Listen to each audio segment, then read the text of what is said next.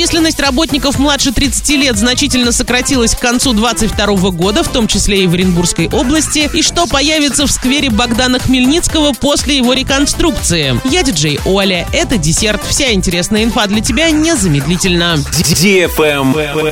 News. Численность работников младше 30 лет сократилась к концу 2022 года на 802 тысячи человек, до минимальных 14% относительно всех. Оренбургская область не стала исключением. В регионе, как и во многих других субъектах Российской Федерации, отмечается снижение доли молодых сотрудников. Сильнее всего в 2022 году в относительном выражении уменьшилась численность работников до 30 лет в Пензенской и Новгородской областях, а также в Москве, лишившейся каждого седьмого молодого работника. Однако в некоторых регионах отмечается рост числа молодых сотрудников. Такая тенденция фиксируется в Чукотском автономном округе Архангельской области и Карачаево-Черкесии. Правильный чек. Чек-ин. 20 апреля в 20.00 стендап в гастробаре «Трава». Очередной стендап-концерт оренбургских комиков в стенах нашей зеленой локации. На этот раз заставлять показывать наши 32 будут ребята из Оренбург Inization. В общем, будет весело и круто. Бронируйте столы по телефону 42 42 82 для лиц старше 18 лет.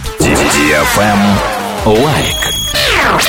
Этом году в Орске планируют реконструировать сквер Богдана Хмельницкого, который в прошлом году победил на всероссийском конкурсе лучших проектов создания комфортной городской среды и получил федеральные средства на обновление. Максимальная сумма, которую может получить подрядчик, взявшийся за эту работу, составляет 68 миллионов рублей. Срок выполнения с 1 мая по 30 ноября. Основной идеей проекта в Орске станет объединение. Арт-объект буква О – символ единения жителей старого и нового города города. Открытие истории города, общение. Орск – промышленный город, Оренбургская область – объединение Европы и Азии. На всей территории сквера планируется создать навес. Вдоль дома будет проходить тихая информационная зона. Дорожки и площадки выполнят из плитки и резинового покрытия. В рамках реконструкции на территории сквера планируется высадить не менее 58 новых деревьев и кустарников. Кроме того, вдоль дорожек и на площадках появятся скамейки, шезлонги, кресла и урны. Для для младших посетителей сквера установят развлекательные элементы. В сквере также будут видеонаблюдение, поливочный водовод и питьевой фонтанчик. На этом все с новой порцией десерта специально для тебя. Буду уже очень скоро.